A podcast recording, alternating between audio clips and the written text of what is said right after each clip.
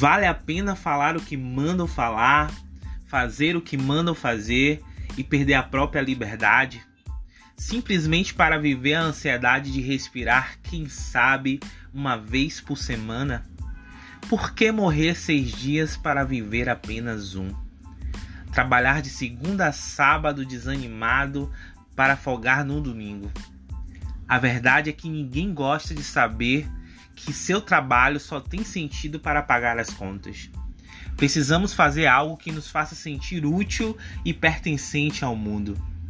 Assim sendo, convém mencionar aquela velha máxima: quando se é jovem, você tem tempo e disposição, mas não tem dinheiro. Quando se é adulto, você tem disposição e dinheiro, mas não tem tempo. Quando se é idoso, você tem tempo e dinheiro, mas não tem disposição. Se não paramos com o propósito de analisar com seriedade essas possíveis realidades, correremos o risco de alimentar pensamentos como: bem, a vida funciona desse jeito, não há muito o que fazer.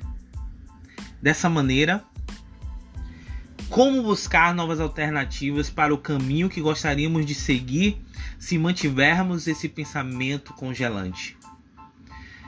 Portanto, para que o novo possa chegar até as nossas vidas, é preciso se livrar de tudo o que é velho, especialmente os pensamentos que no passado fizeram sentido e hoje já não faz mais.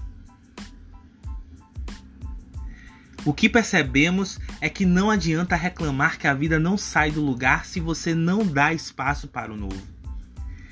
Nesse sentido, proponho o seguinte exercício: imagine que os seus velhos padrões estão dentro de uma mochila, carregada por você todos os dias.